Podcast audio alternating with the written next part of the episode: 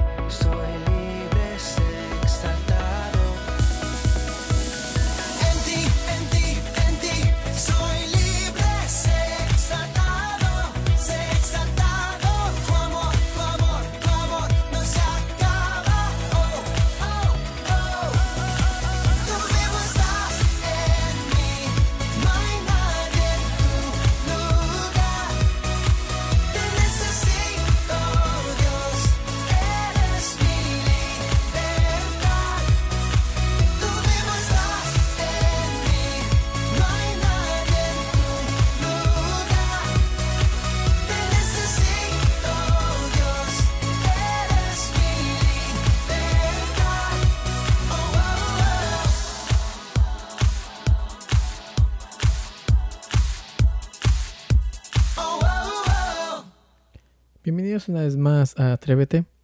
Es un gusto podernos una vez más eh, encontrarnos a través de, esta, esta plataforma. Y una de las, de las cosas que yo quería compartirles es, es la manera en la cual Dios puede restaurar corazones, restaurar una persona a través de, eh, de lo que pudo haber pasado, a través de diversas, diversas circunstancias.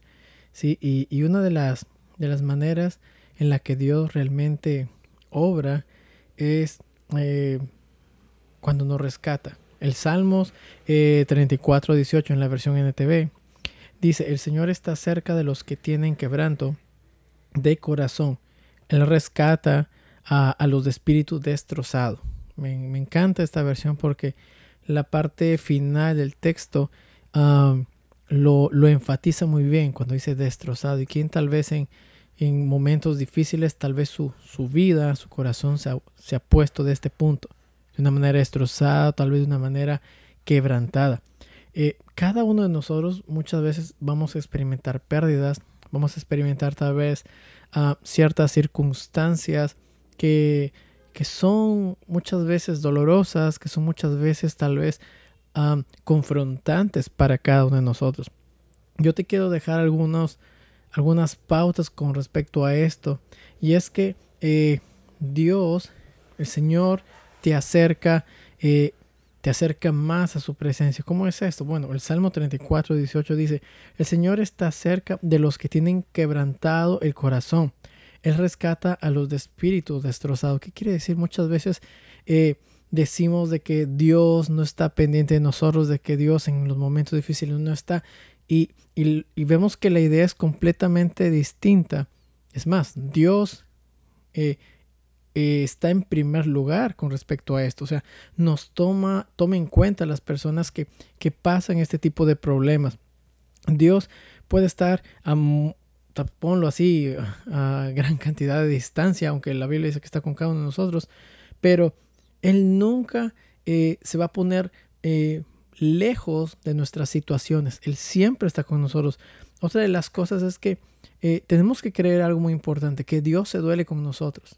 Nuestras pérdidas, Dios las siente. Nuestros, así como siente, Dios experimenta gozo y alegría en nuestros logros. Pues cuando tenemos una pérdida, cuando tenemos tal vez algún fracaso, Dios se duele con nosotros.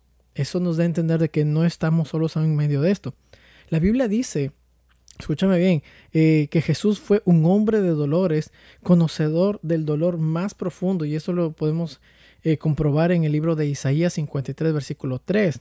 ¿sí? Cuando tú vienes básicamente con eh, a Jesús con tu dolor, Él sabe de lo que tú estás hablando, Él sabe de lo que tú estás sintiendo. ¿Por qué? Porque el Señor Jesús también fue probado de la misma manera, al igual que nosotros. Él conoce lo que nosotros atravesamos muchas veces y cuán a veces solitarios eh, nos podemos sentir, inclusive incapaces de poder levantarnos.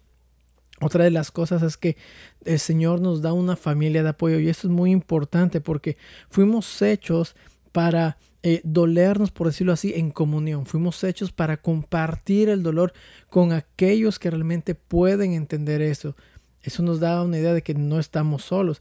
Una de las, de las de los lugares debería ser la, la iglesia. Otros, a veces Dios coloca personas que eh, más allá de levantarnos el ánimo, se duelen con nosotros y nos ayudan a restaurar. Son personas que Dios mismo las pone en nuestro camino para poder restaurarnos.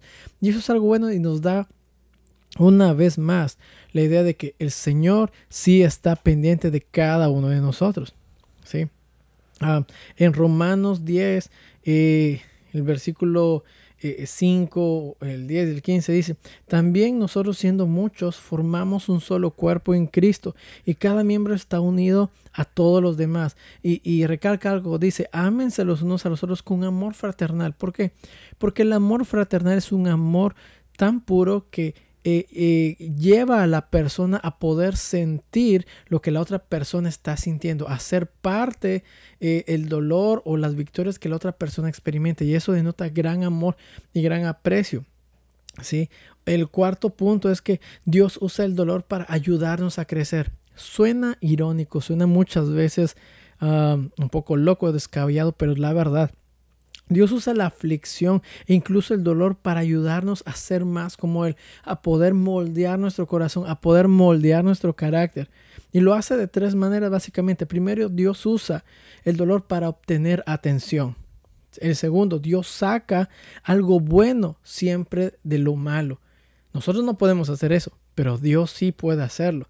Y lo tercero es que Él nos prepara para disfrutar de una vida luego con Él.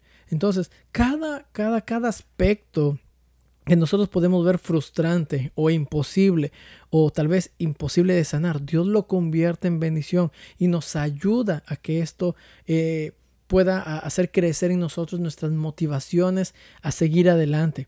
Un quinto punto, Dios nos da la esperanza, una esperanza de poder estar algún día en su presencia, donde no habrá eh, eh, tribulación, donde no habrá más dolor. Pero para que eso pase, nosotros tenemos que estar formados en todo esto. Eh, en Tesalonicenses 4:13 dice, hermanos, no queremos que ignoréis lo que va a pasar con los que ya han muerto, para que no os entristezcáis como estos otros que no tienen esperanza. Dios nos motiva a creer en una esperanza, una esperanza que nos lleva, nos muestra paz, una esperanza que nos muestra gozo, una esperanza que, no, que al quebrantado ¿sí? Eh, lo restaura completamente. Y el último punto es que Dios usa tu dolor para ayudar a otros. Dígame si esto no es verdad. Muchas veces nosotros hemos sido levantados o motivados por personas que tal vez han pasado lo mismo, cosas similares o tal vez peores cosas. Y si esas personas nos ayudan, saben que lo que ellos pasaron ahora, eh, al momento de motivarnos, nos bendicen a nosotros. Lo mismo vamos a hacer en nuestro proceso cuando nosotros nos topemos con alguien, porque lo que nosotros vivimos, experimentamos y la victoria que logramos obtener, también va a ser compartida en la victoria que otros van a obtener en medio de sus circunstancias. Te motivo a que reflexiones en unos cuantos puntos con respecto a esto. ¿Por qué crees que Dios nos permite experimentar aflicción y pérdida? ¿Cómo un Dios poderoso quiere que ministres a otros eh, que sufren y tal vez no tienen esperanza? Sí. Hay muchas preguntas que podemos sacar de todo esto, pero la sola respuesta es una sola cosa, que Dios nos ama y que Dios va a utilizar todos sus medios, todos los recursos para, para, para realmente transformar nuestros momentos difíciles en momentos de bendición, en momentos de gloria, donde nosotros realmente al recordarlo, ya no vamos a sentir tal vez esa tristeza, esa congoja, sino nos tendremos paz y diremos que aún en medio de las aflicciones, en medio de lo imposible, el Señor estuvo con su poder para restaurarnos.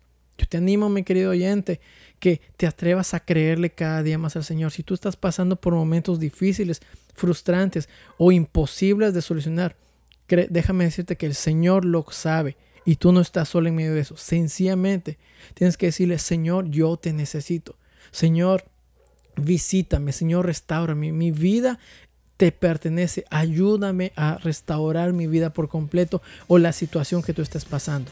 Desarrolla tu fe cada día. Yo te digo que cuando te atrevas a esto, tu vida va a ser completamente restaurada. Así que Dios te bendiga. Invitamos a que puedas compartir este mensaje con tus conocidos, esperando que sea de edificación para sus vidas. Nos vemos hasta la siguiente edición. Dios te bendiga.